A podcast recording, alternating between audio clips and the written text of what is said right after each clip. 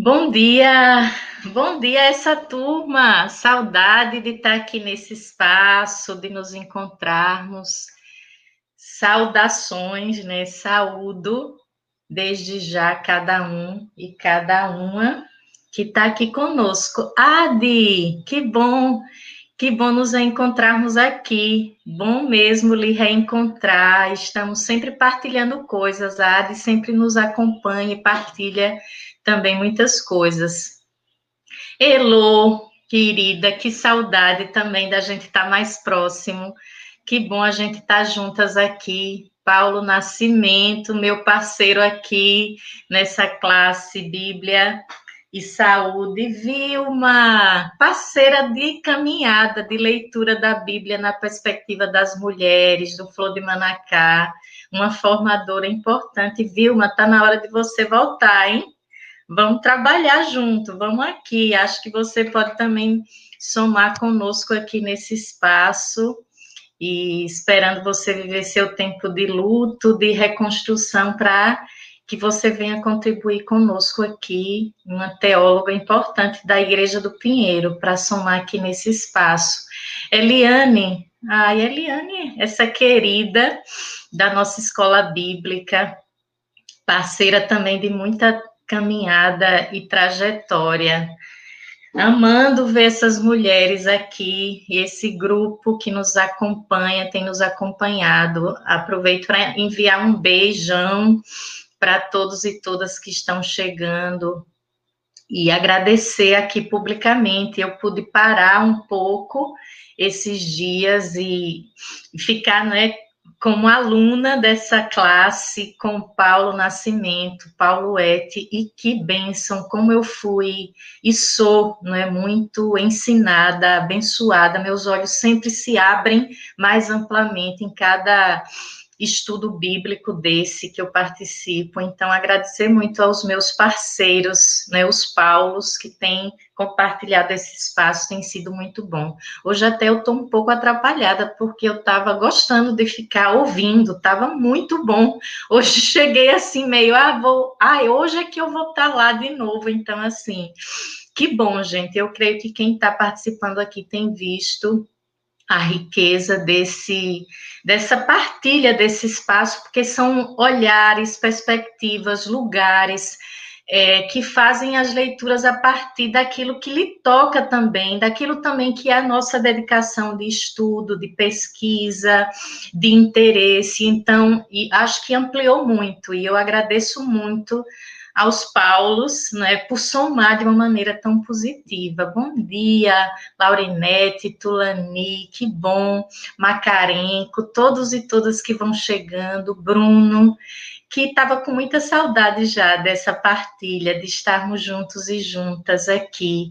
Marluce, querida, quanta vontade de abraçar não é, nosso povo, nossa comunidade, nossos amigos e irmãos de perto e de longe. Martinha, Martinha também, que é uma figura, meu Deus, que quando ela está perto eu me sinto super acolhida afetivamente. Simone Freire também vai estar contribuindo com as nossas classes é, que nós vamos organizar uma classe, vai ter novidade hoje, vou né, começar a adiantar uma classe agora só para a comunidade interna, pelo, pelo Google Meet. Nós vamos ter também a participação de outros irmãos e irmãs contribuindo nessa outra classe. Ceicinha, que saudade, minha parceira, professora da classe também da Escola Bíblica IBP comigo é, e tantas outras pessoas aqui, a saudade. Que bom a gente se encontrar com tanta gente boa. Nossa, eu quero, eu fico querendo dizer cada uma que vai, Adriana, Cleide, meu Deus, eu, eu esse espaço para mim eu estava sentindo falta porque eu me sinto visitada por vocês, cada uma das pessoas que entram aqui e para mim esse espaço também é espaço de comunhão, de acolhimento, de nos sentirmos comunidade de fato, mesmo nesse distanciamento. Rian, bom dia, graça e paz, meu irmão. Bem, o tema de hoje, não é continuando na perspectiva é, duas coisas que eu queria situar, né? Aonde nós estamos no tema já ficou bem claro, acho que esse primeiro mês mostrou a, a amplitude desse tema e que quantas possibilidades nós temos para caminhar com esse tema de Bíblia e saúde. É assim, tem sido inclusive uma descoberta muito boa para nós, não é para nós que estamos assessorando essas essas classes, esses estudos, assim, é uma descoberta para a gente mesmo, entendeu? Tem isso para falar, vamos por aqui, tem isso quando nos encontramos nós três para conversarmos, a gente vai descobrindo possibilidades e está sendo muito boa essa costura, eu diria três a, a, a quatro, não, a dois, quatro, seis, a seis mãos, é, que, que nós vamos descobrindo lugares a partir de onde falar na Bíblia. É uma riqueza, e a gente está assim.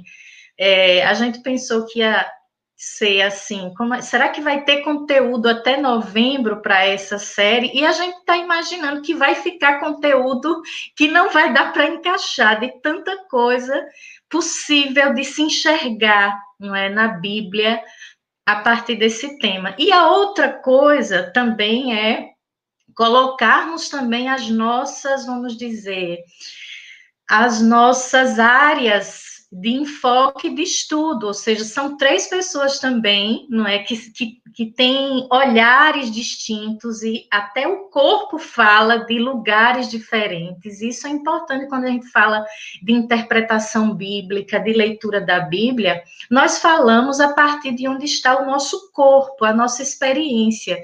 E isso é um dos referenciais da, por exemplo, da leitura da Bíblia a partir das mulheres, da leitura feminista da Bíblia, é partir da experiência dos nossos corpos. Então, é claro que quando nós vamos ler a Bíblia, nós não somos neutros, ninguém é neutro, né? Absolutamente ninguém é neutro quando vai ler a Bíblia. Nós levamos o que nós somos e por isso que nós mulheres, quando vamos ler a Bíblia, nós estamos é, levando também a, a nossa experiência, a partir de onde nossos corpos estão sentindo e vivendo a vida e vivendo a palavra de Deus, e como também esses textos atingiram nossos corpos, atingem nossos corpos, atravessam nossos corpos. É diferente para um homem e para uma mulher, não é? Porque vivemos contextos diferentes e por isso que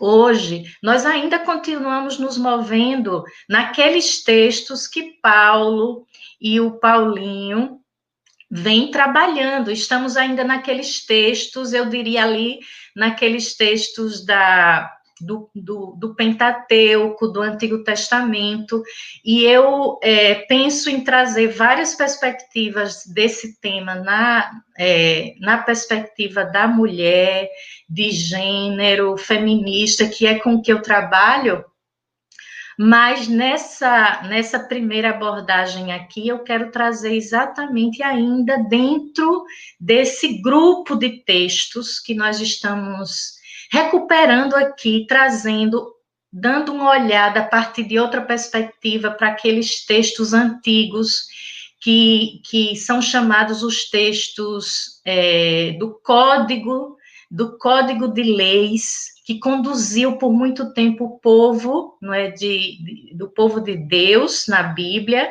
e que também é o código legal que Jesus vai precisar, vamos dizer assim, lidar e reinterpretar e reler no seu, no seu ministério, na sua caminhada histórica, porque Jesus não tinha um outro, uma outra Bíblia. Jesus não tinha a Bíblia que hoje se anexou, a Bíblia hebraica, que é o Novo Testamento. Jesus não tinha esse texto.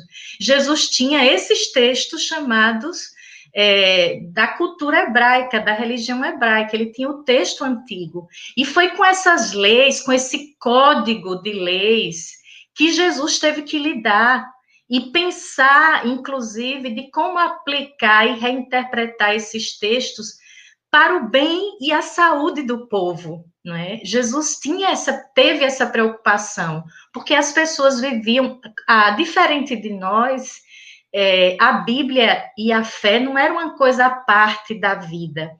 tudo na vida do povo é, judeu, o povo hebreu, se movia a partir dessa visão do que estava escrito é da, da lei que regulava toda a vida do povo, regulava o corpo, regulava as relações, regulava é, os cuidados, inclusive é, sanitários, como tem falado aqui o Paulinho, tudo, é, toda a vida circulava a partir desses códigos legais, não é?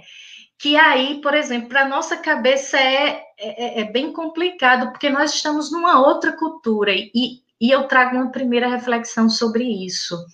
Nós não vivemos uma teocracia, né, irmãos e irmãs, queridos e queridas que nos acompanham.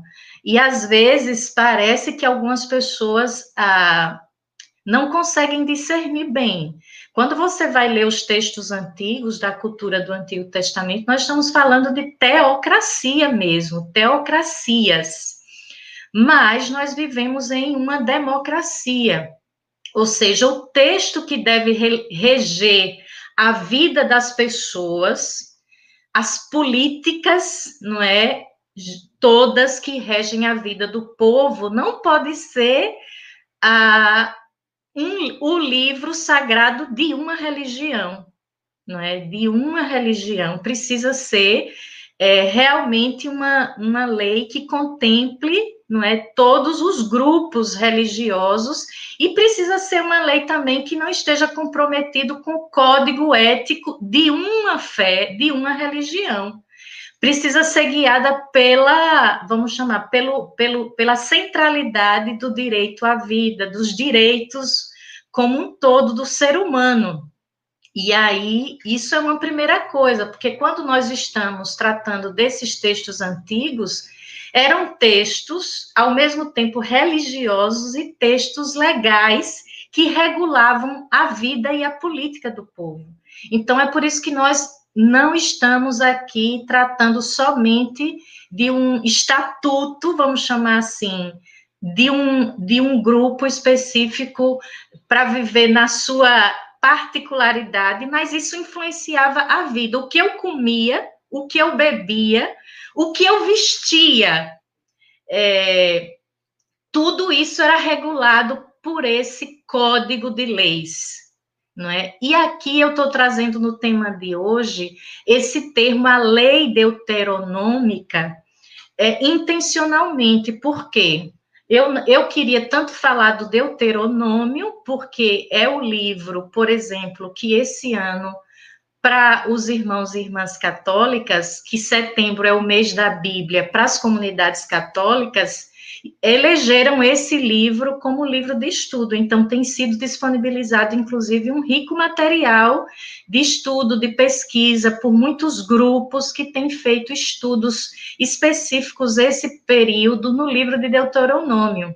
Mas, quando eu falo em lei deuteronômica, eu estou falando de todas as leis que foram organizadas dentro do bloco chamado Pentateuco, porque o, o, o, Deuteronômio é o último livro do Pentateuco e ele, ah, um grupo chamado de Deuteronomistas, é quem vai fazer a revisão toda do Pentateuco e vai concluir o livro do Deuteronômio, vai finalizá-lo, inclusive fazendo edições, organizando todo o material.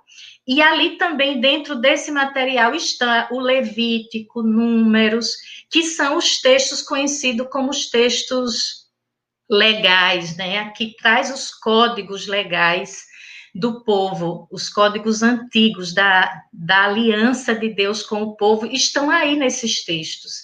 Então, quando eu estou falando lei deuteronômica aqui, na verdade, eu estou incluindo todo o código legal, vamos chamar de leis, é, desse nesse bloco do Pentateuco. Inclui também as prescrições é, legais de saúde é, que estão incluídas no Levítico, em números, e que tem também é, esses códigos presentes no, no livro específico, o último livro do Pentateuco, que é o Deuteronômio, que, na verdade, é uma grande releitura é, uma grande releitura, vamos dizer assim, desses códigos que foram sendo elaborados originalmente, desde lá o Êxodo, a experiência de Moisés, as primeiras tábuas da lei, as primeiras concepções de, de como é esse povo agora que vai caminhar no deserto e se construir como comunidade,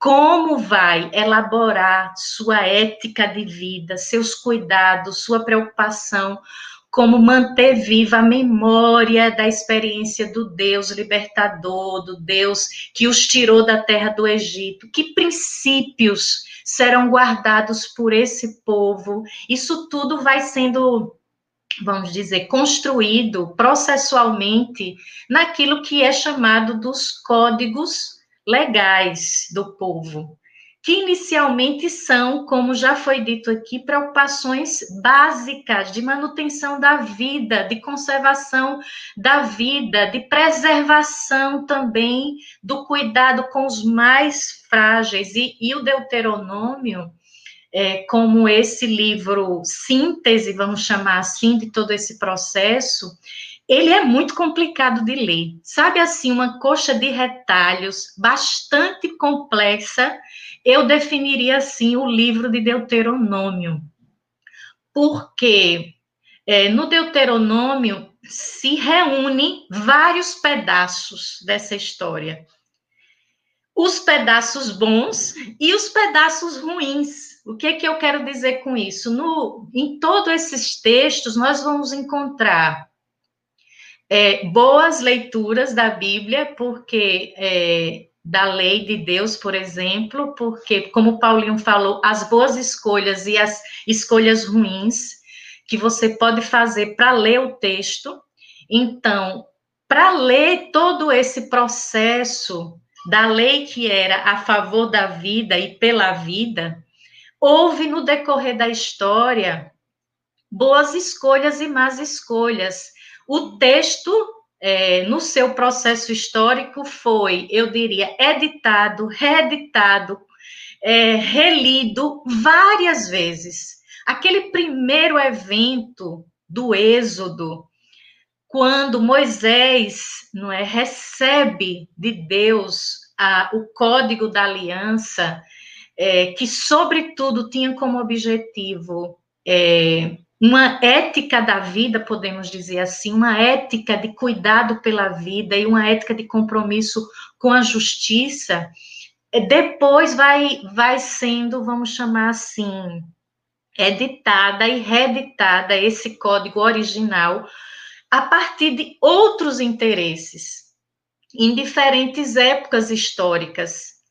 Inclusive, é até lá o, o exílio e o pós-exílio vai estar havendo releitura desses códigos. Eu sei que isso é muito complicado para a gente que foi acostumado a ler a Bíblia linearmente, cronologicamente, como se a ordem dos livros da Bíblia é, representam a ordem com que eles foram escritos, produzidos e vividos. Isso é muito difícil a gente sair desse lugar de entender que, por exemplo, no Deuteronômio eu tenho é, releituras e, e, e, e, tem gente lá do pós-exílio, tem grupos do pós-exílio, ou seja, depois que o povo saiu do cativeiro da Babilônia, voltou à terra, está na reforma lá do, né, de Josias e tal, e está é, vamos dizer assim, escrevendo como se fosse a época do Êxodo, como se estivesse recebendo naquele momento as tábuas da lei, e dizendo: olha, Deus disse a Moisés que é isso. Ah, ou seja, nós, quando vamos ler o Deuteronômio, nós imaginamos, e todo o Pentateuco está lá atrás, e o exílio está lá adiante, e o pós-exílio mais adiante ainda. Então, eles não se tocam. Ledo engano, não, não é isso.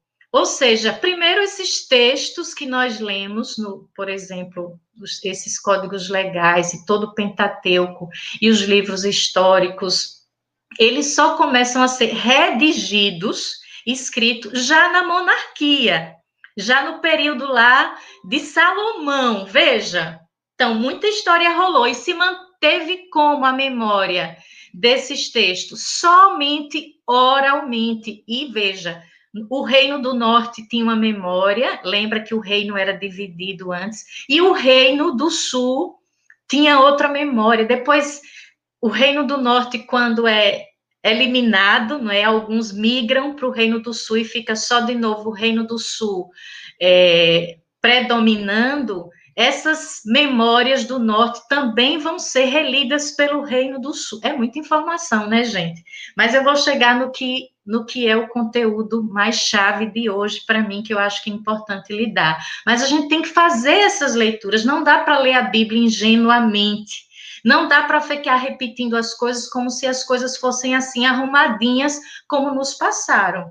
Por isso que quando eu falo aqui, a gente traz essas informações não é para complicar ou para desacralizar o texto, ou para dizer, olha, esse texto não é. Não, é para dizer assim, vamos ler com esse olhar, não é? Entendendo que aí há muitas compilações e recompilações e que a gente precisa se apropriar dessas informações para que a gente tenha mais autonomia na nossa interpretação. Isso é entregar o poder interpretativo para a comunidade, coisas que a gente, coisa que a gente lutou muito, inclusive como protestantes, para que as comunidades tivessem liberdade interpretativa. Mas como ter liberdade interpretativa se a gente não se apropria das ferramentas de leitura, interpretação das informações que nos autonomiza, nos autonomiza como leitores, intérprete, leitoras, intérpretes do texto.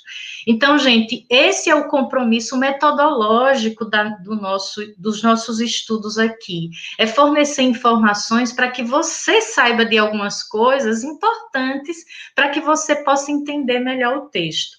Quando eu falo, então, de saúde, é, Deuter, a lei deuteronômica e a saúde das mulheres, o que é que eu quero refletir? Como esses textos chamados de leis, são as leis de Deus, são o código antigo, que Jesus, inclusive, teve que lidar com esse código e, ao mesmo tempo, por exemplo, defender a vida e a saúde das mulheres na sua época. Lembra naquele episódio é, que uma mulher foi trazida acusada de adultério no templo? Para que Jesus fosse também, foi uma armadilha contra Jesus para dizer, olha, Jesus, está aqui o código legal, ou seja, está a lei de Deus, está o código da lei que nós devemos seguir. E está aqui essa mulher pega em adultério. O que é que nós devemos fazer? Os expertos da lei, os religiosos, já sabiam que estava botando Jesus numa arapuca, porque não era só a mulher que eles queriam prejudicar, eles queriam prejudicar também Jesus. Então armou uma cilada.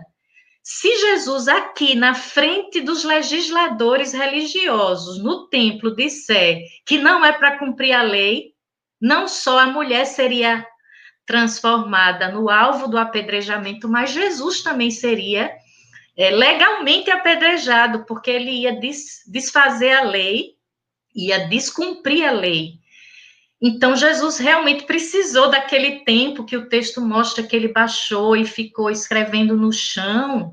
Eu penso, né? O texto não diz tudo, nós podemos imaginar que Jesus realmente entendeu, ele estava entendendo o que é está acontecendo aqui. Jesus realmente entendeu que havia uma cilada e ele precisava entender o que fazer com esse código legal, que com o passar do tempo, como eu disse, foi sendo é, é, reelaborado, relido, foi ia se colocando coisa, foi se acrescentando. Então, aquele primeiro momento que a, a, gente conhece como os dez mandamentos, que não foram só dez, mas uma síntese nos dez, que eram como nós nos relacionarmos com Deus, como nos relacionarmos com o próximo, a partir de um princípio de vida e justiça. Era esse o código de Deus entregado ao povo que saiu do Egito. Mas no final isso começou a se transformar num código legalista pesado e muito violento para alguns grupos. E outra coisa, um, um, um, um código de lei onde, lembremos, é, nem todos eram cidadãos de direito. Para esse código legal, esse código da Bíblia, né, que guiava o povo, por exemplo, as mulheres não eram um ser de direitos. A criança não era um ser de direitos. Então, o, o, o, a situação, então, desse código de leis, é, o que esse código provocava e representava para a vida das mulheres não era igual para os homens. Então, por isso da importância de quando a gente fala de leitura de gênero, leitura a partir das mulheres, é para a gente, nem sempre quando você vai ler um texto, você vem a sua consciência de que você está lendo um texto antigo, que foi escrito numa época em que a mulher não era um ser humano considerado como hoje o é, de direitos, um ser de direitos. O corpo da mulher não tinha o mesmo valor na sociedade é, hebraica e nas sociedades antigas de uma forma geral. Então, o que valia o corpo de uma mulher? Praticamente nada. Ela era, ela valia como uma propriedade do homem.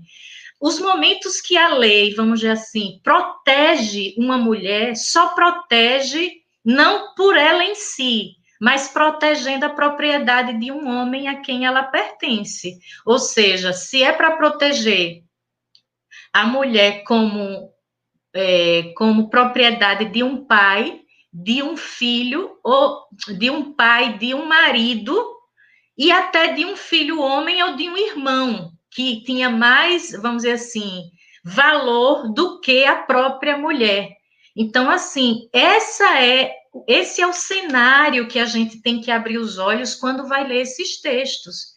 Então, você não pode pegar esses textos e trazer para a sociedade de, de hoje e querer aplicar como ele está, sem você fazer essa, essa, essa leitura e você observar que você está lidando com. Jesus já teve problemas, inclusive, né? Porque ele está, algum período depois, está se movendo numa sociedade já bem distante né, da nossa, lá na Palestina do século I, ele está num outro contexto e ele já tem dificuldade de lidar com esse código e ele precisa ficar. Por isso que ele diz várias vezes em Mateus, não é, é, é no Evangelho de Mateus lá, é, está escrito isso, porém eu vos digo isso. Ou seja, Jesus precisa reinterpretar esse texto à luz do momento atual e procurando defender as vidas que não foram contempladas como vidas é, na, naquela época que foi construído o texto. Então, veja como é difícil, gente. A Bíblia não é um, um, livro fácil de ler, de interpretar e de aplicar aos dias de hoje. E por isso que a gente insiste que, se nós queremos uma sociedade mais justa, humana, é, nós precisamos reler esse texto que tem tanto poder e também é tão manipulado por diferentes interesses hoje, como foi na época da sua formação, usando como palavra de Deus para oprimir, para produzir violências. Quando eu estava descansando esses dias, aconteceu vários, né? Porque o Brasil, ultimamente, são várias é, notícias, são vários eventos, são várias coisas que nos assustam e a gente precisa dar uma resposta profética, né? Uma, uma resposta a partir de uma palavra de Deus que traga vida nesses contextos e a gente não tem tempo de responder a tudo que, do, de, que diariamente acontece é, no, no nosso cenário atual. Mas quando eu estava nesse período de recesso, é, aconteceu o, algo que eu fiquei assim naquele dia muito angustiada. Eu disse: o que eu diria hoje se eu fosse fazer um estudo? Quando a, a, aconteceu o fato do estupro, não é? A gravidez da menina que era estuprada desde os seis anos.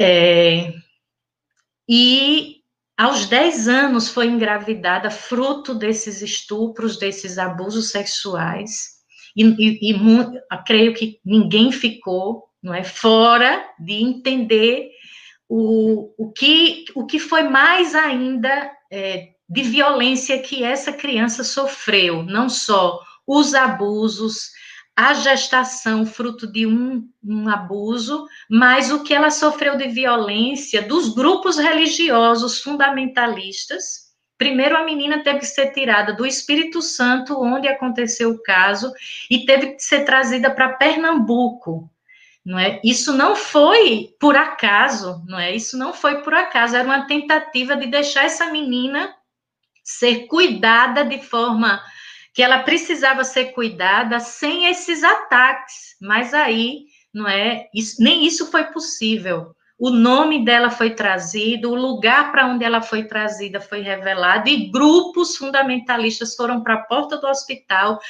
foram inclusive na casa da menina, na família da menina, para é, pressionar a família. Essa menina foi chamada de assassina, porque ia fazer a interrupção da gravidez, fruto dessa violência. Então, tudo isso mostra como nós precisamos ter cuidado com os discursos, usando a Bíblia, discursos fundamentalistas que vêm para atingir a vida das mulheres.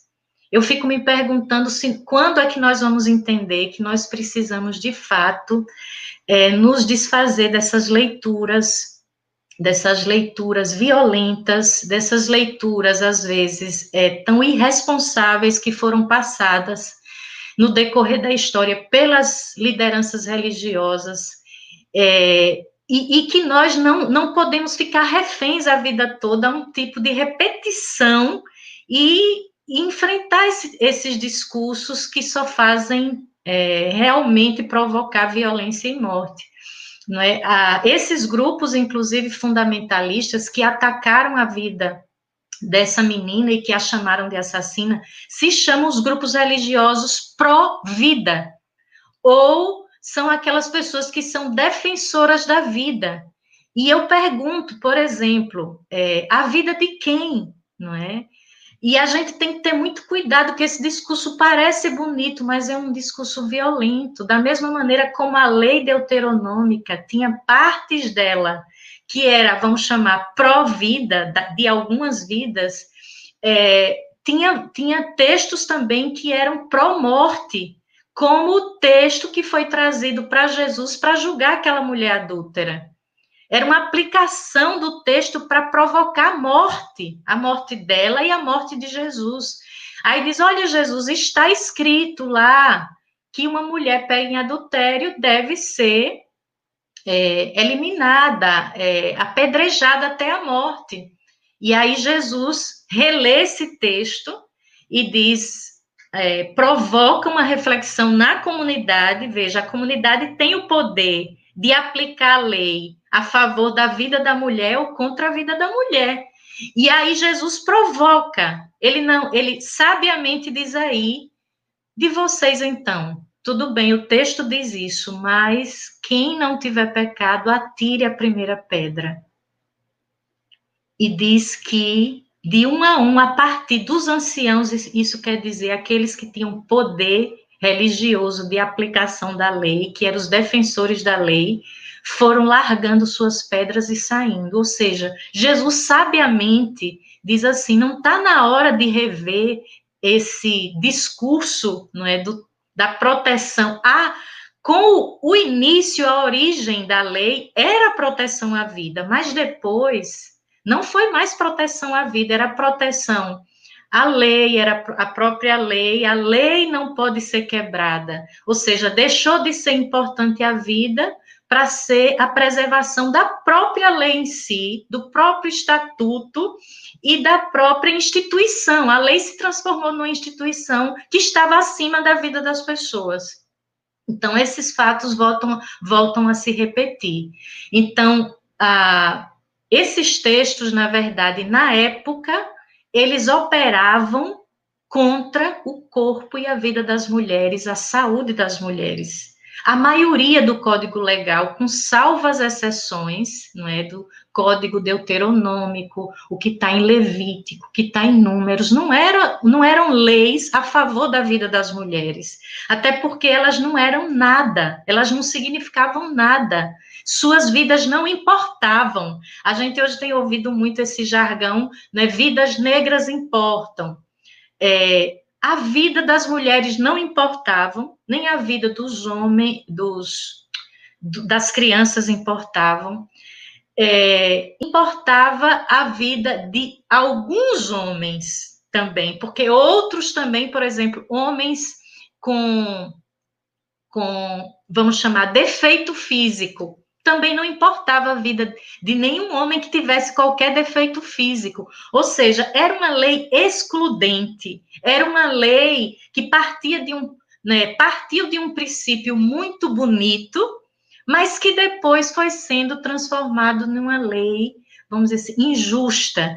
Eu fiz alguma seleção de alguns de alguns trechos desse código que eu estou chamando Código Deuteronômico, que é o código do legal que se desenvolve e aparece no Pentateuco, para só focando a leis que atingiam a vida das mulheres.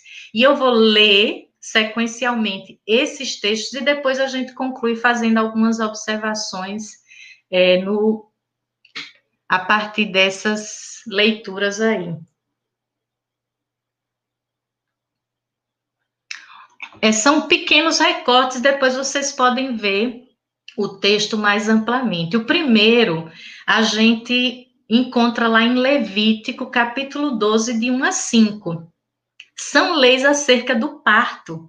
E aí eu fico, já vou lhe chamar a atenção do que de, de algumas perguntas para a gente levantar. Vocês acham que quando Moisés subiu lá no monte, no o evento original, não é que Jesus ou que Deus passa suas vamos chamar, suas orientações de ética para a vida do povo. Se ele estava preocupado com alguns detalhes que vão aparecer aqui, gente, não tinha nem tempo, estava se escrevendo em pedra.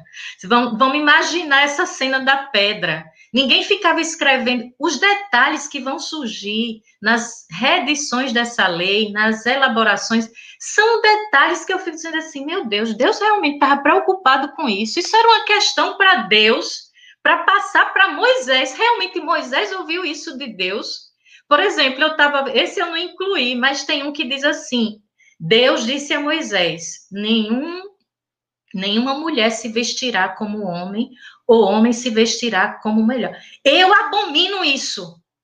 Eu disse: meu Deus, Deus estava preocupado lá no, no evento de origem quem vai se vestir como homem ou mulher? Isso não era uma questão de Deus, isso foi se tornando uma questão depois dos líderes do, religiosos, e, mas tudo que vai aparecer no texto vai dizer Deus disse a Moisés, até porque nesse código há nas releituras duas figuras são muito importantes como símbolos da representação de Deus. Moisés e depois também o rei Davi, que toda essa releitura é a partir da figura de Moisés para reforçar a lei, o sacerdócio, e para, vamos dizer assim, confirmar o sistema monárquico, vai também, é, vamos dizer assim, trazer a perspectiva davídica para esses códigos de origem que, quando foi de fato recebido, não havia monarquia, não havia rei, o povo nem era um estado organizado, era um povo caminhante no deserto. Então, veja, quando você vai ler, você vai ler só isso e você vai ficar achando que realmente é Deus falando com Moisés. Mas lembre, isso está sendo escrito lá na frente.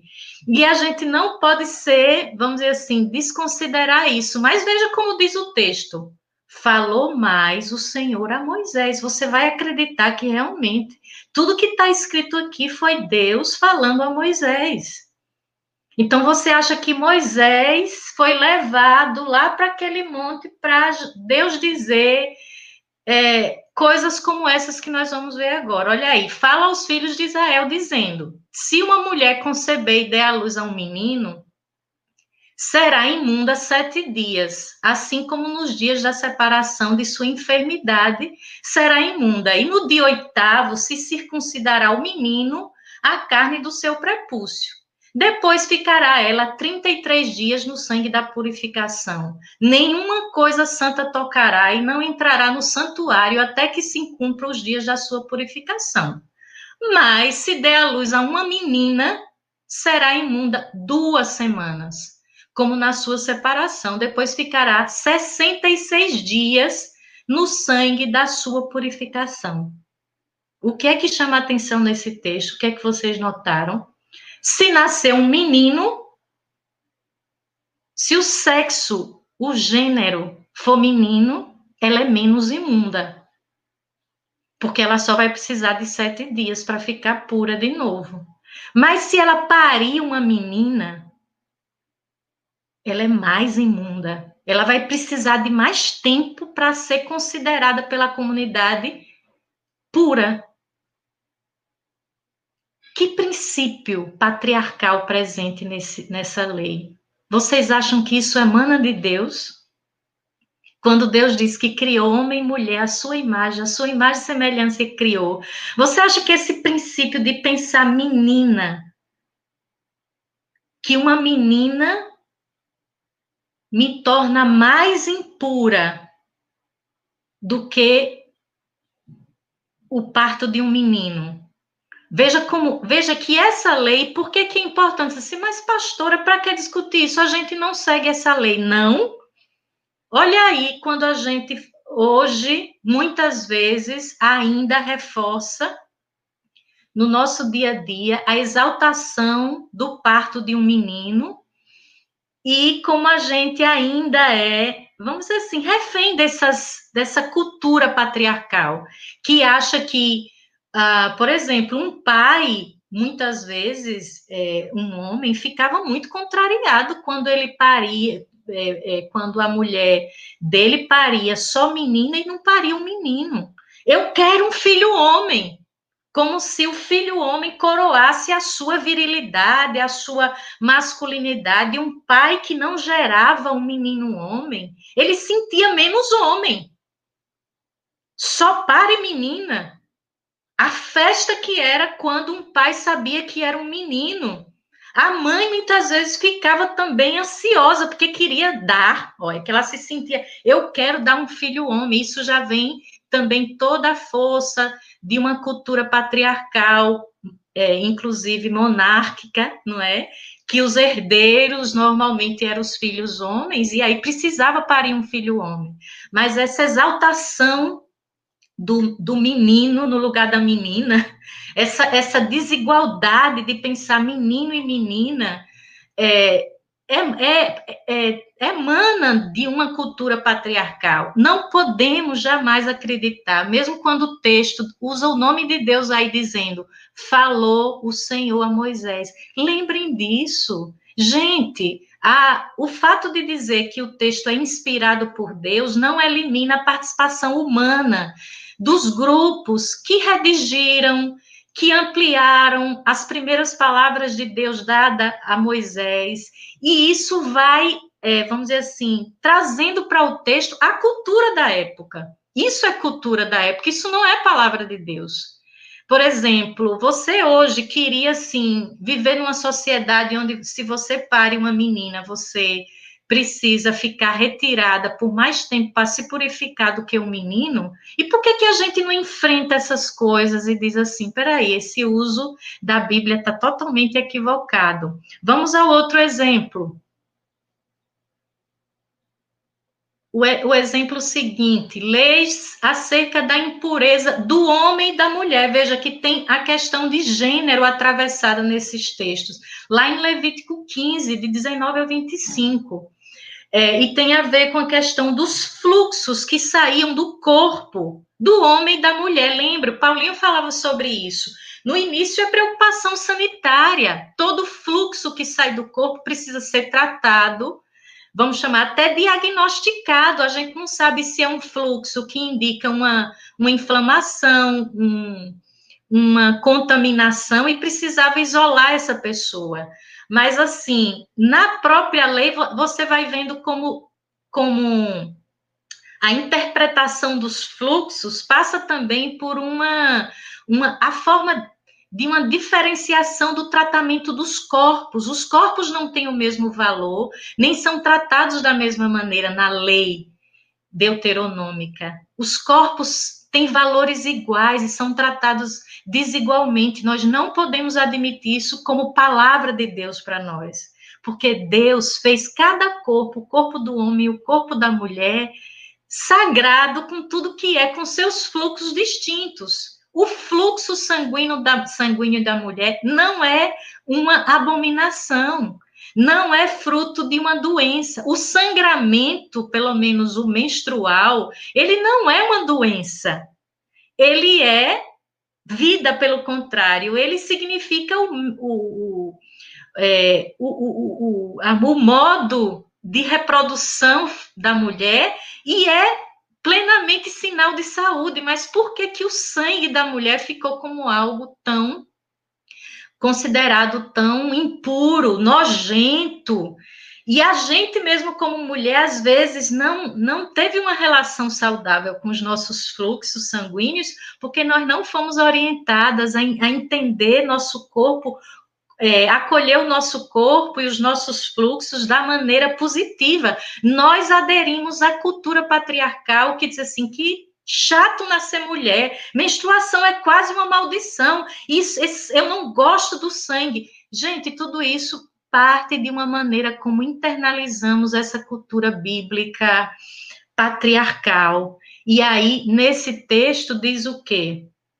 E fala antes, viu? Se vocês forem no início do capítulo 15, vai falar dos fluxos dos homens. Os homens tinham fluxos. Agora, vamos pensar o seguinte: o fluxo que sai de um homem tinha duas possibilidades.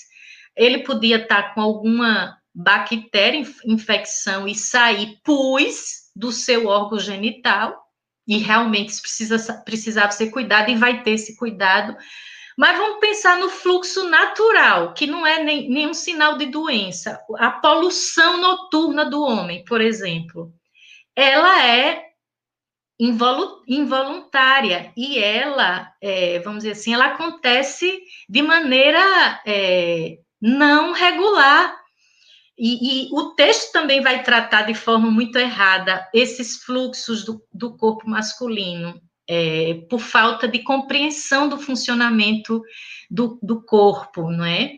é mas é, é, muito desigual quando você pensa um fluxo que é involuntário do corpo da mulher, irregular, e você amaldiçoa isso. É, amaldiçoa o corpo que produz um fluxo natural em função da sua saúde reprodutiva. E aí o texto vai dizer que quando a mulher tiver fluxo, seu fluxo de sangue estiver na sua carne, ela vai estar sete dias na sua separação e qualquer que a tocar será imundo até a tarde. Ou seja, olha, tem dois momentos aqui dessa lei, vamos dizer assim. O lado positivo da lei, que nasceu lá nas origens, como quando o povo vivia ainda é, andante, preservando a, as leis como princípio de vida, era um cuidado com as mulheres. Por exemplo, quem já leu o livro A Tenda Vermelha, eu recomendo, é maravilhoso, um romance da Anitta Diamante. Ela vai falar da Tenda Vermelha, aquele lugar onde as mulheres ficavam separadas durante o seu ciclo menstrual. Era um espaço sororal, onde as mulheres também não eram obrigadas a fazer Nada, elas não precisavam, porque no dia a dia as mulheres tinham muita demanda para fazer. Nos sete dias elas ficavam guardadas, elas inclusive podiam se ajudar mutuamente nas tendas que elas estavam da purificação. Então, inicialmente era uma lei de cuidado para as mulheres. Só que na edição, nas reedições, inclusive a última e mais danosa das releituras dos códigos legais, foi feita já no pós-exílio, nós chamamos assim essa releitura última, que foi feita pelos levitas, os sacerdotes já no, já naquele contexto da monarquia, que o, o, sacerdócio era um grupo que tinha poder e mediava tudo. Eles definiam quem vivia e quem morria, quem era puro, quem era impuro. Foi quando foi criada aquela lei de, de, puro e impuro, e que, e que e foi terrível, dizia assim: tem que purificar o, o, o povo e tem que tirar tudo que a gente, a gente considera imundo. Só que eles vão atribuir esse a gente considera imundo a Deus. E aí vai elaborar o texto a partir de si mesmo. E vai dizer que é Deus. Ou seja, então uma parte disso aí tá, tá ok. É cuidado com as mulheres. A separação dos sete dias era cuidado no início, mas depois vem a parte. Qualquer que a tocar será imundo até a tarde. Tudo aquilo sobre o que ela se deitar durante a sua separação será imundo. E tudo sobre o que se sentar será imundo. E qualquer que tocar na sua cama lavará suas vestes, se banhará com água. Qualquer que tocar alguma coisa sobre o que se tiver sentado, enfim, vai vir um monte de preocupação. E aí, quem lembra lá no Novo Testamento, a mulher com fluxo de sangue, ela tinha já outro problema, possivelmente ela podia ter uma endometriose, um tipo de problema em que ela não parava de sangrar, enquanto não parasse de sangrar, era imunda, e como imunda não podia chegar perto de ninguém. Lembra? Aí quando Jesus vai passando pela cidade, ela corajosamente se mete no meio da multidão. Se alguém que tocasse nela fosse é, soubesse que tinha uma mulher ali sangrando, em sangramento, ele poderia acusar ela que estava contaminando o povo e ela seria apedrejada na mesma hora. Por isso que ela teve que ir por trás, tocou o vestido de Jesus por trás. E aí Jesus sente. E aí ele faz questão porque Jesus sabe que vai gerar um problema, inclusive para ela. Alguém me tocou, eu senti que de, de mim saiu poder, virtude. Ou seja, ela acionou, sua fé acionou algo em mim que eu senti sair do meu corpo. Jesus também eu acho lindo, acho que ele também diz assim: saiu um fluxo de mim. Jesus se, se, coloca tanto, saiu um fluxo de mim. Ela me tocou e como se saiu um fluxo diferente, mas é um fluxo, é, é um fluxo bom. É, e está fluindo entre a mulher e Jesus um fluxo de, de cura, sabe? E, e, e, o que, e o que saiu dela para mim não foi, não, não me tornou impuro pelo contrário, ativou o poder, ou seja, Jesus desfaz muita coisa com esse texto. Desfaz, não é só um milagre. Jesus relê essa história dos fluxos dos corpos. Eu senti que saiu de mim. Quando ele diz saiu de mim, ele está falando de um fluxo outro que nós carregamos no nosso corpo, que não é fluxo que, que, contamina, é fluxo que dá vida. E que dela também saiu um fluxo que não contaminou ninguém, pelo contrário, é, ativou a vida. E Jesus, então, é, interrompe anos e anos de, de uma história de um corpo amaldiçoado por uma lei antiga, que tinha muitos interesses na época, ou seja, por causa disso, as mulheres eram considerados seus corpos muito mais impuros do que os dos homens, porque os homens não sangram, as mulheres sangram. Então, quanto tempo as mulheres tinham que ficar sendo consideradas impuras. E isso continua na nossa cultura. Olha, eu lembro que a minha mãe, não sei se a minha mãe e meu pai estão assistindo a esse esse estudo, que eles sempre acompanham se estão. Beijo para o meu pai, para minha mãe, que são alunos assíduos do Paulo, do Paulinho, e me fazem, me fazem relatório dos estudos, hein? E ele, ele me, me eu, meu pai tinha uma preocupação muito, muito importante comigo quando eu, a nós meninas da casa íamos nos tornando moças e ele ficava preocupado. Não sente na pedra quente. Cuidado, ó, ele me dava cada conselho que alguns eu nem posso dizer aqui, sabe? Só no particular. Mas meu pai sempre teve uma educação sexual com os filhos e filha, as filhas muito positivas, ensinando sobre os nossos corpos. Não era para demonizar nossos corpos ou dizer, olha, menina, sabe, que menina precisa ter mais cuidado com isso. Não, era uma forma de dizer, olha, conheça o seu corpo e cuide do seu corpo. E isso foi muito importante para mim, não é? Mas havia também ainda as reproduções daquelas culturas que não ajudavam assim, não corte o cabelo, não deixe que uma mulher menstruada corte seu cabelo, porque o seu cabelo vai ficar ruim. Existe cabelo ruim? Primeiro, não existe. Segundo, por que uma mulher menstruada cortando meu cabelo vai como se ela tivesse impura para me tocar? Ou seja, ela não vai gerar vida então, nós temos que reelaborar muito disso. Isso tem a ver com saúde da mulher. Isso, eu não estou exaltando aqui menstruação, não estou exaltando aqui reprodução. O que eu estou aqui tentando dizer é que nós precisamos entender como essas leituras da Bíblia fazem parte da nossa vida até hoje. E nós precisamos, relendo, reelaborar. Vamos ao texto seguinte, que eu preciso passar por eles rapidinho para a gente finalizando. Deuteronômio 22 tem uma coisa muito interessante. Eu já disse, as leis não tinham intenção, nem quando parecem proteger a mulher, estão protegendo as mulheres, estão protegendo o direito dos homens. Isso era a lei do levirato, era assim. Nós vamos ter tempo, talvez, em alguma outra texto bíblico, como o livro de Ruth, o, o livro do próprio livro Cântico dos Cânticos. Tem vários textos que eu quero trazer ainda aqui nessa série.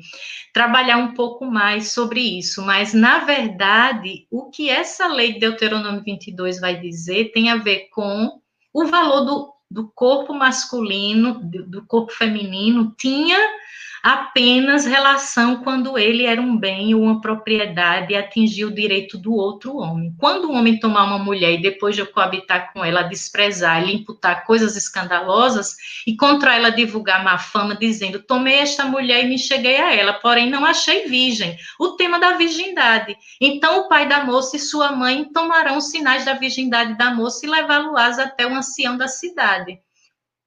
E o pai da moça dirá aos anciãos: Eu dei minha filha por mulher a este homem, porém ele a despreza. E eis que lhe imputou coisas escandalosas, dizendo: Não achei virgem a tua filha, porém eis aqui os sinais da virgindade da minha filha. Estenderão a roupa diante dos anciãos da cidade, e então os, os anciãos da mesma cidade tomarão aquele homem e o castigarão. E o multarão em cem ciclos de prata e o darão ao ao pai da moça, porquanto divulgou má fama sobre uma virgem de Israel, e lhe será por mulher em todos os seus dias e não poderá a despedir. Porém, se isto for verdadeiro, isto é, que a virgindade não se achou na moça, então levarão a moça à porta da casa do seu pai, e os homens da sua cidade a apedrejarão até que morra, pois fez loucura em Israel, prostituindo-se na casa de seu pai, assim eliminando o mal do meio de ti. Gente, de novo, aqui no início do texto vai dizer: Deus disse isso a Moisés. Se a gente admitir que esse texto realmente veio de Deus, o que é que nós estamos dizendo? Que Deus está mandando matar uma jovem que não seja virgem, que perdeu ou abriu mão da sua virgindade sem estar dentro do casamento. A minha pergunta a você que me escuta nesse texto, antes da gente discutir ele, é: você acha que Deus manda matar, mandaria matar uma jovem se ela, vamos dizer assim, não fosse virgem, foi acusada de não ser virgem quando casou? Aí Deus, a, a, Deus assim simplesmente vai dizer: mate. Se nós, não vou nem, nem entrar nos detalhes do texto, Deus mandou matar.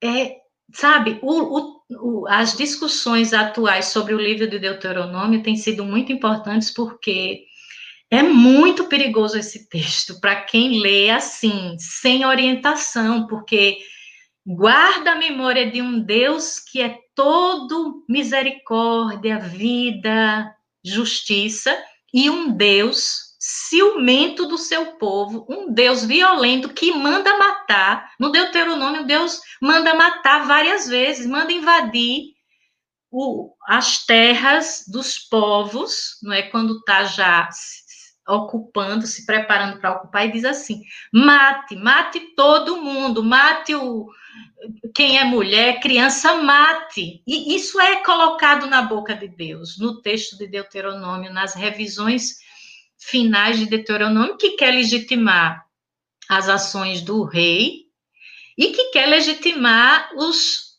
o projeto dos sacerdotes, que era uma comunidade totalmente pura, só do povo de Israel, todo mundo puro e limpinho. Limpinho de quê? Se estava matando. Ou seja, essa é uma questão que a gente, quando vai ler um texto da Bíblia hoje, tem que estar atento. Se eu aceitar que Deus está escrevendo tudo isso para Moisés, eu vou dizer que Deus está dizendo. Então, vocês vão levar a moça à porta da casa de seu pai e os homens da cidade vão vir todos para apedrejar essa menina até a morte. Não consigo, irmãos e irmãs, ver esse texto como palavra de Deus. Por isso que quando a gente, na leitura popular da Bíblia, separa o que é Bíblia, não é? Esse livro e a palavra de Deus, nós separamos as duas coisas. Eu vou buscar na Bíblia a palavra de Deus, eu vou encontrar nela a palavra de Deus em alguns momentos e vou encontrar a palavra de homens. E aí, por que, que a gente estuda a Bíblia? Por que, que a gente tem esse estudo? Para que a gente vá entendendo como separar joio do trigo, separar a palavra de Deus e palavra de uma cultura, que é uma cultura que tinha coisas muito lindas, mas que tinha coisas também muito ruins e que, pela graça de Deus, Jesus veio, ou seja, reinterpretar e dizer, ele diz, olha, quem vê a mim vê o Pai. Então, por isso que o critério hermenêutico de todas as escrituras, o critério interpretativo para nós da Bíblia é Jesus, porque Jesus como que diz, olha, muita coisa que disseram do meu pai não não não está certa, foi da cabeça desses homens. Olhem para mim, eu sou o caminho, eu sou a palavra, eu sou a verdade. Então vamos contextualizar quando Jesus disse: deixem de olhar para a lei, como Deus. E olhem para mim, manifestação de graça, de amor como Deus. Ou seja, o caminho, o caminho era a lei de Moisés, esses textos aí duros, era considerado o caminho para a salvação. E salvação aí, lembrando que Paulinho fala que é saúde. Então, caminho para a salvação, para a sanação do mundo, para uma sanação da vida, não é a lei, não é a aplicação da lei como ela estava escrita mas é o segmento do exemplo de Jesus. E Jesus deixou suas pistas de como ele agiu, de como ele viveu, de como ele tratou o corpo das pessoas, de como ele entendeu e acolheu as pessoas doentes, as pessoas discriminadas. Então, nós temos uma palavra de Deus muito mais viva no exemplo de Jesus, que muitas vezes a gente despreza e se apega a um texto como esse. Não é tão difícil, irmãos e irmãs. Sabe o que eu acho? Que o problema de uma interpretação fundamentalista, é, violenta, que, que, que chama uma menina que foi estuprada desde os seis anos de assassina, o problema não é a Bíblia, o problema é o coração dessa pessoa que usa muitas vezes a Bíblia para gerar violência, para gerar leituras é, violentas. Por isso que nós mulheres, inclusive aqui me congregando com tantas mulheres que estão enfrentando essas leis hoje de morte, nos dias de hoje, que às vezes a gente, como cristão, se confunde. Outro dia eu tive que ter uma conversa longa com meu pai e minha mãe, é, porque andavam dizendo para eles que eu era uma defensora abortista, e eu tive que explicar para eles, meu pai e minha mãe, deixa eu dizer do lugar, o lugar onde eu estou. Ninguém defende aborto, nenhuma mulher defende aborto por defender. O que nós defendemos é que uma menina como essa tenha direito de interromper essa gravidez e não ser chamada de assassina ou tratada pela lei como assassina, porque no código legal de hoje, essa menina é realmente considerada criminosa. O médico que, de forma amorosa, se dispôs a fazer o parto dela, também é tratado pela igreja, né, pela igreja católica, sobretudo, como, como criminoso, e o pai que estuprou é absolvido. É bem esse texto aqui, veja.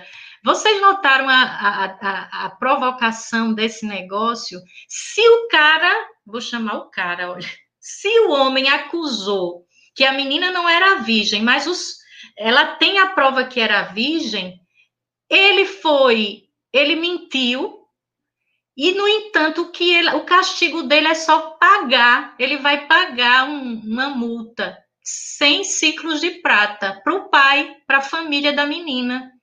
E vai ter que casar. Eu que não queria casar com um indivíduo desse, mas ele, ele teria que casar com ela e, e não podia se divorciar.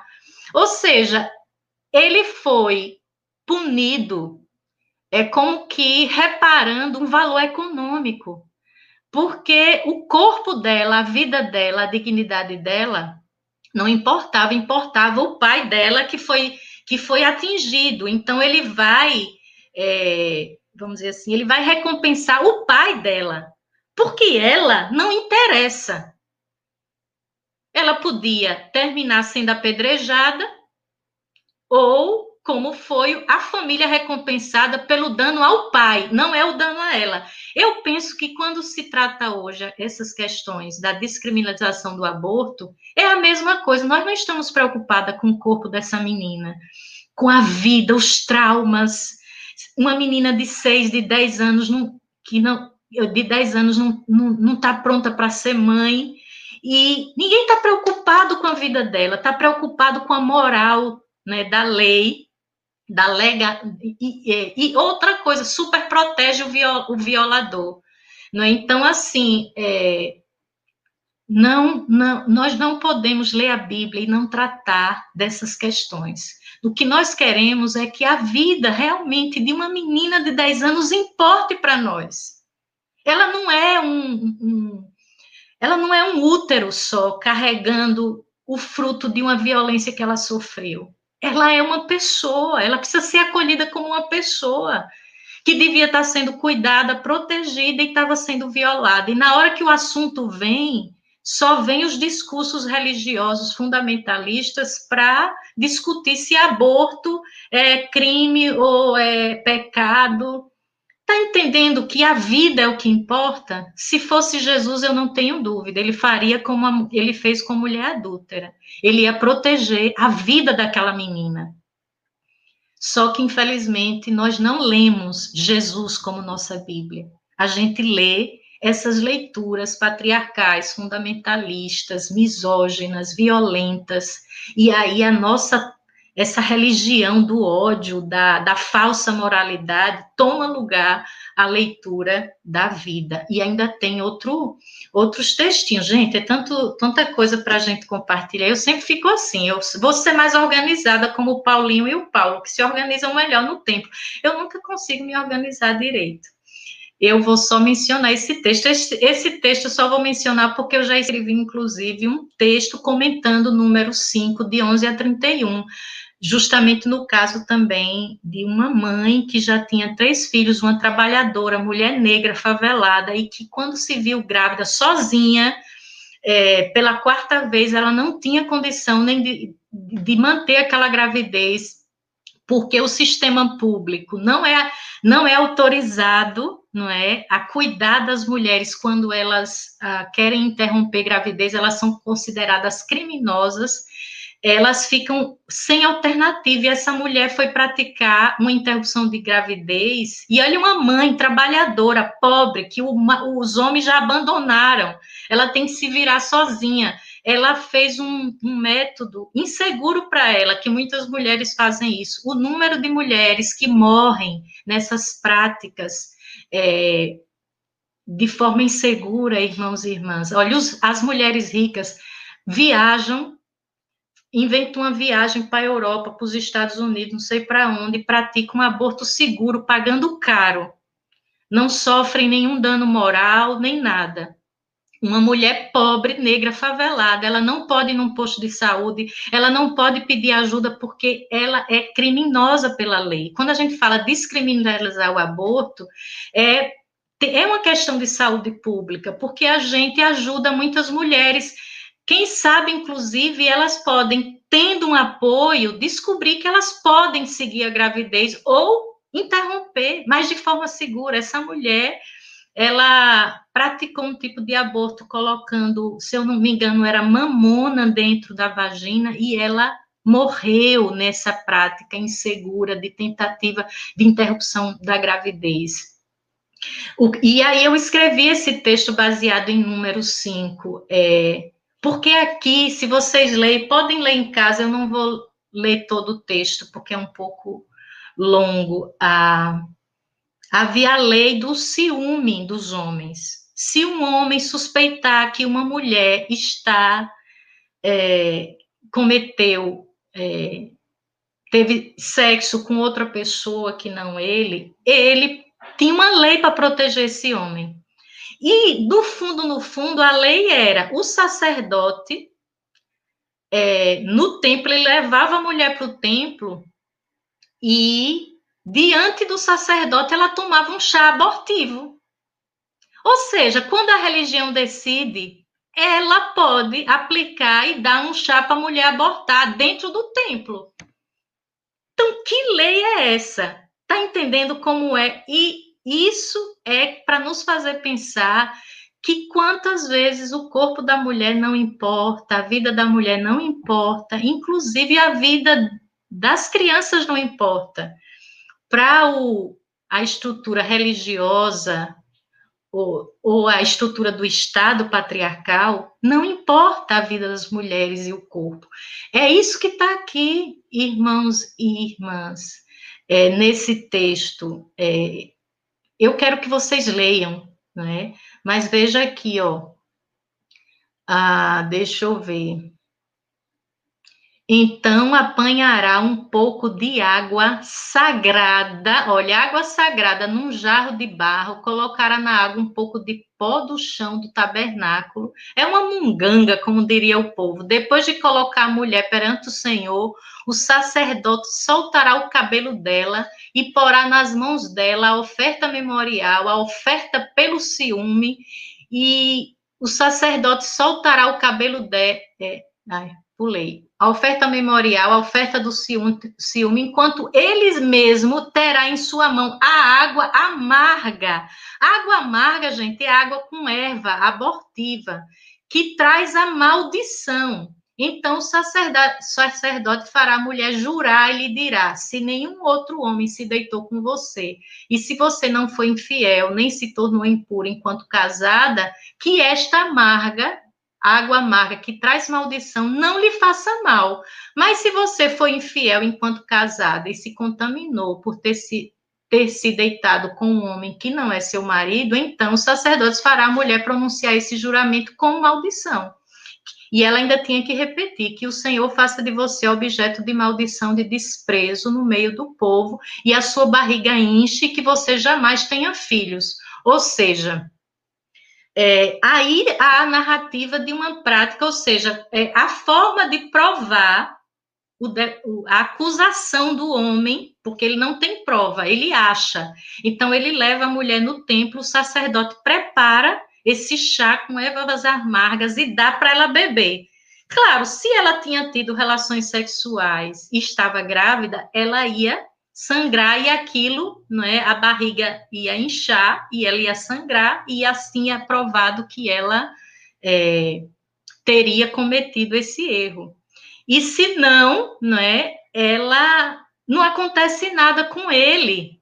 Ele acusou a mulher, ela não vai estar inocente, mas ele não tem nenhum prejuízo por causa disso. Ou seja, veja como o corpo da mulher está sendo manipulado pelo homem, que é seu proprietário, o marido, e a religião, o sacerdote, que é o que a gente vê hoje. E nessa questão dos corpos das mulheres está sempre na tutela do, do Estado ou da família. O que nós estamos, não é, é como com a com a atitude de Jesus no texto da mulher hemorrágica, no texto da mulher pega em adultério, evocando nós mesmos a, a que a gente tem uma atitude mais evangélica, do evangelho de Jesus. Não é que nossa atitude como igreja seja assumir o lugar da dos corpos que são mais massacrados nessas leis aí. Vamos adiante, acho que tem mais aí, Acho que não vai dar, talvez, para eu ler todos. Aí tem o final do texto, pode seguir. Esse é o mesmo texto, porque ele é um pouco longo. Vamos adiante. Próximo texto. Ah, acabou. Ah, joia. Valéria, pensei que tinha mais um. Bom, então nós vimos vários textos aqui. Pode tirar, então, as apresentações. Gente, é isso que eu estou chamando de código deuteronômico e a saúde das mulheres. Leis a favor da vida, a vida de quem? Essa leitura né, de Bíblia, saúde e o corpo das mulheres que a gente precisa trazer para essas leituras que nós temos feito atualmente, não só da Bíblia, mas a leitura desses fatos da realidade, dessas situações que a gente enfrenta e que somos evocados para aplicar uma ética bíblica, uma ética cristã, qual delas? Então, eu me sinto, é, vamos chamar, autorizada nas palavras, na prática de Jesus, para fazer a defesa realmente da vida dos corpos das mulheres, entendendo que Jesus fez a mesma coisa. Foi assim que ele agiu. Eu não estou criando é, não estou seguindo nenhuma é, lei alheia à Bíblia e ao Evangelho de Jesus. Eu só estou tendo mais, vamos dizer assim, instrumentos para discernir, interpretar na Bíblia o que é palavra de Deus e o que é palavra dos homens, das estruturas patriarcais que também faziam parte daquela cultura. Mas nós vivemos uma outra cultura e sabemos que evoluímos muito no entendimento de, de ser humano, de ser de direitos. Então, nós não podemos reproduzir essas questões assim, sem uma crítica, sem um olhar mais sensível e empático, inclusive, com os corpos mais fragilizados que são atingidos por essas leis, que não são provida coisa nenhuma, era pró-sistemas. O tanto o sistema sacerdotal era um sistema muito cruel, como o sistema monárquico de poder, de dominação, precisava manter as mulheres debaixo de leis muito injustas. Então, nós precisamos reler esses textos. Eu acho que por aqui eu fico nessa exposição e talvez com perguntas e contribuições eu possa é, trazer outros elementos para essa discussão de hoje, essa conversa sobre, sobre a lei deuteronômica e a vida e a saúde das mulheres. Tem, não temos dúvidas e comentários ou temos? Nesse caso concreto da menina, foram mais além. Houve várias manifestações de religiosos tentando justificar o estupro. Você tem razão, o problema não é da Bíblia, é do coração sim, do intérprete, da intérprete, da mente. Pois é, é, Pedro Montenegro, agradeço muito por ser uma fala sua, um homem, um cristão e um defensor de direitos humanos. Então, para não ficar assim, isso é coisa das mulheres feministas. Existe o que o Pedro está trazendo, é uma questão muito importante. Existe uma cultura do estupro. E ela é muito protegida. Ela é protegida pela religião, né, pelas lideranças religiosas, pelas estruturas legais, o poder judiciário, porque todos são homens que de alguma maneira se protegem. A cultura assim do vamos proteger-nos mutuamente, porque qualquer momento pode ser seu filho, o pai, o irmão, aquelas figuras, muitas denúncias de, de estupro, de lideranças religiosas, de pastores, de padres. O caso João de Deus está aí, cultura de estupro. E nós não. É, não se falava sobre o assunto ou se legitimava isso. A igreja e a Bíblia foi muito usada como escudo para a proteção dos violadores, dos estupradores. E nós não podemos nos enganar. Esse discurso é, dito pró-vida, na verdade, é para proteger os estupradores. Número 5, de 11 a 31, é o aborto legalizado pela religião em defesa do homem. Uma síntese muito boa, o Elton colocou aqui, de fato. É isso que eu penso também. Veja, quando a igreja decide, ela ela decide contra a vida dos fetos, porque inclusive tem outros textos que eu quero mostrar, e talvez em outras ocasiões, em que, é, por exemplo, Deus manda matar as mulheres grávidas, inclusive, matar os bebês. Ou seja, no mesmo texto da Bíblia, você pode encontrar Deus mandando matar os bebês. Então, nós precisamos ter muito cuidado que, que olhares nós trazemos como as escolhas que nós fazemos de leitura. Macarenco, olá. Deus deu-nos chaves de leitura a partir da prática de Jesus de Nazaré, olhar a vida a partir da vida dos pobres, fracos e oprimidos, em particular das mulheres. Isso mesmo, é, é isso que a leitura é, vamos chamar, feminista, ou a partir das mulheres procura fazer, é entregar ou chamar atenção é, para essas chaves de leitura, não é? Porque é, fomos formados, não somos só, não é? Fomos formados numa leitura patriarcal. A gente mesmo como mulher recebeu uma leitura que a gente não via essas coisas. Quantas mulheres aqui que estão acompanhando assim, eu nunca percebi que o texto dizia isso contra mim. É, e, na verdade, a gente precisa da leitura a partir das mulheres para tirar as escamas e perceber que o modo de da, da leitura da Bíblia que nós herdamos é, não chamava atenção para isso. É, e agora nós estamos trazendo essas coisas, não digo agora, assim, mais recentemente, a leitura a partir dessas ferramentas hermenêuticas é, tem nos ajudado a enxergar que estudo enriquece, enriquecedor, pastora, que benção esse estudo, que a Rua continue derramando sabedoria e conhecimento sobre a sua vida. Obrigada, Patrícia, você é sempre tão é, carinhosa e, e motiva muito, não é? Motiva muito as nossas leituras.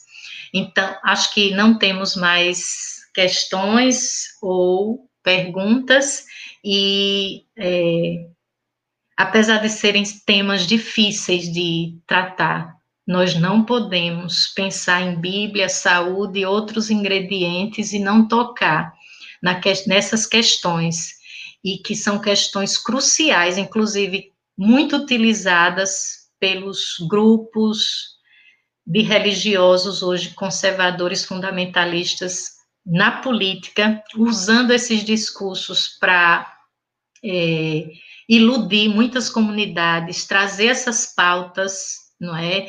Como, é, eu diria, cortina de fumaça para os projetos de morte, ou seja, faz um discurso pró-vida e abraça uma necropolítica, uma política de morte, não é? Quantas vidas na pandemia agora? É, como é que um político, vamos chamar, cristão, pró-vida, que fez campanha nas igrejas, está vendo esse número de mortes na pandemia, dizendo que, e daí? É, ou seja, é paradoxal, é contrassensual a gente pensar que esses, essa, esse discurso que elegeu o governo que aí está, fez discurso contra as feministas, contra a pauta da descriminalização do aborto, fez discurso contra as questões de gênero, inventou a tal da ideologia de gênero, dizendo que esses grupos queriam acabar com a família, mas são pessoas que são é, aderem e apoiam e legitimam a cultura do estupro. Ou seja, o que é isso?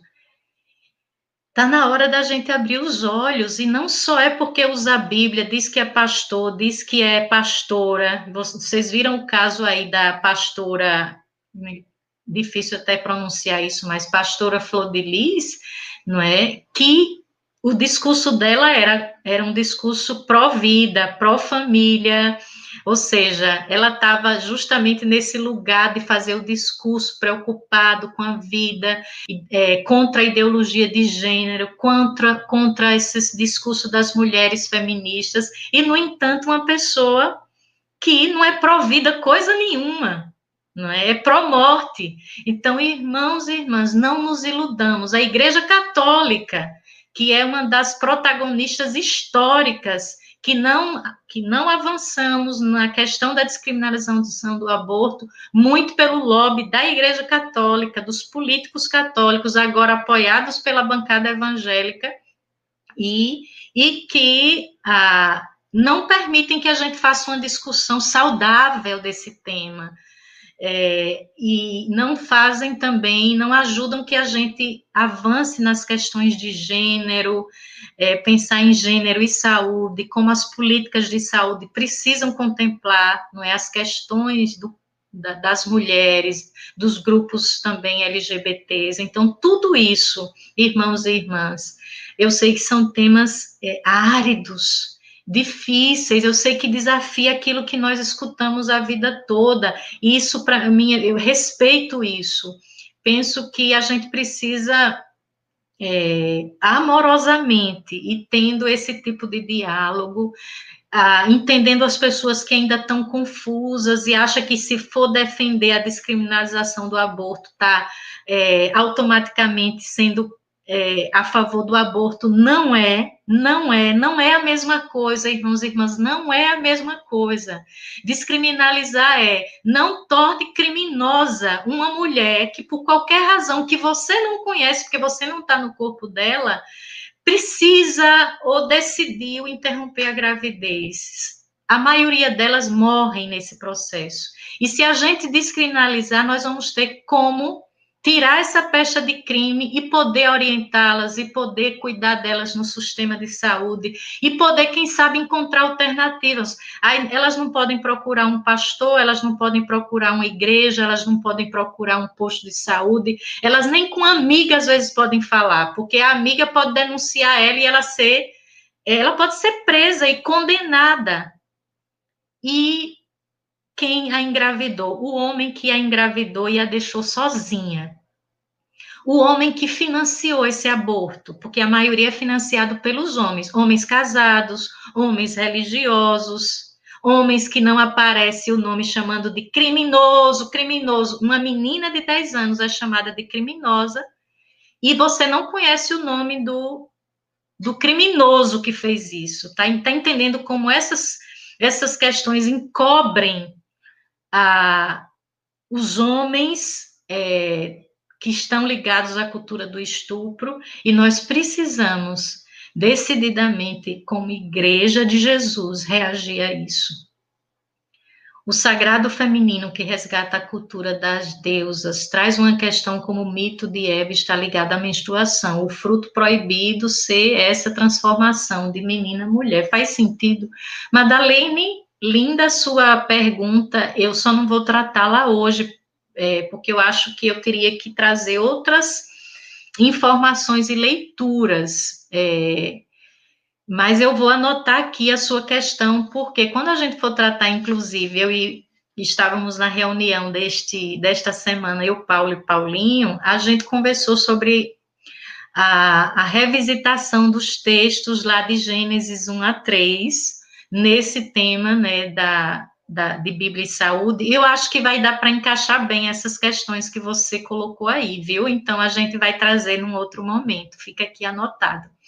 Então, é, esse o nosso, nosso desafio, a nossa missão, sabe, irmãos e irmãs? Eu acho que se a gente não tiver coragem de parar e se debruçar sobre essas coisas, nós, ainda que isso nos custe, porque me custa, não é? Me custa, custa a, as igrejas e as pessoas que são defensoras de verdade dos direitos humanos é, trazer isso, principalmente para o ambiente cristão, que sempre evitou essas questões ou repetiu as leituras herdadas desde a visão né, da saúde dos homens preservada e as mulheres sendo amaldiçoadas com essas leis. Então, a gente é, seguindo né, o caminho, a, o movimento da profecia, de resgatar a profecia da Bíblia. E a profecia é esse grito por justiça, é grito pelos corpos oprimidos, é grito pelos corpos que sofrem. Era isso que a profecia fazia. E todas as leis, inclusive a lei deuteronômica, precisa ser lida a partir desse grito da profecia. E quando a gente lê pelo grito da profecia, a gente vai tendo que é, fazer como Jesus fez. Eu não vou aplicar essa lei que é contra a vida do corpo dessa mulher. Eu vou resistir e eu vou trazer um outro movimento. Jesus ali era a representação desse sopro da profecia, relendo as escrituras no seu tempo, a favor realmente e de verdade a favor do corpo, do corpo dos empobrecidos, das mulheres, daqueles que eram excluídos da religião oficial. Então, é nesse movimento que nós estamos seguindo que a Divina Ruá, o sopro, né, realmente, da Divina Ruá, nos ilumine, lhe ajude também a interpretar tudo isso que você viu e ouviu hoje aqui nesse estudo, que eu creio que, no final de tudo, o Espírito Santo é o nosso ensinador por excelência, a nossa a rua é ensinadora da gente, e ela nos ilumina para que a gente possa é, descobrir a palavra de Deus no meio de tantas palavras que algumas delas são mais geradoras de morte do que de vida. Um sopro né, da Divina Ruá esteja com você durante esse dia. Para finalizar, eu disse que ia anunciar hoje o nosso. Para quem é da comunidade BP, na verdade, essa comunicação é para a comunidade BP. Nós estamos hoje lançando, vamos colocar nas redes sociais da igreja e no grupo da igreja é, já a programação da nossa é, Escola Bíblica IBP On, que é um grupo é, que vai se reunir pelo Google Meet para que a gente possa interagir mais diretamente nessa classe. Tem um programa já é, organizado para setembro, outubro e novembro que está maravilhoso. E essas aulas serão, essas classes serão quinzenais aos sábados, das 18 às 19h30. Então, quem é da Igreja do Pinheiro, fique atento e atenta, porque você vai poder é, participar dessa classe e também interagir, assim como. Então, vamos ter essas duas é, possibilidades de estudo bíblico, não é? Tanto domingo com esse, essa série, como sábados de 15 em 15 dias, nós vamos ter essa outra alternativa. Então, mais uma possibilidade da gente estudar a Bíblia. E isso é necessário. Isso é necessário para os tempos atuais. Às 18 horas temos o nosso culto, nosso momento de encontro comunitário, é, e hoje vamos estar especialmente celebrando a ceia do Senhor. Eu vou estar trazendo uma reflexão também que eu compartilhei com o, a Campeco Online, trazendo essa reflexão também sobre a igreja tenda e a igreja templo. Então, sobre isso nós vamos conversar e celebrar na nossa tenda de comunhão online e também realizarmos nossa ceia. Que a graça da Divina Ruá esteja conosco e nos reencontraremos mais tarde.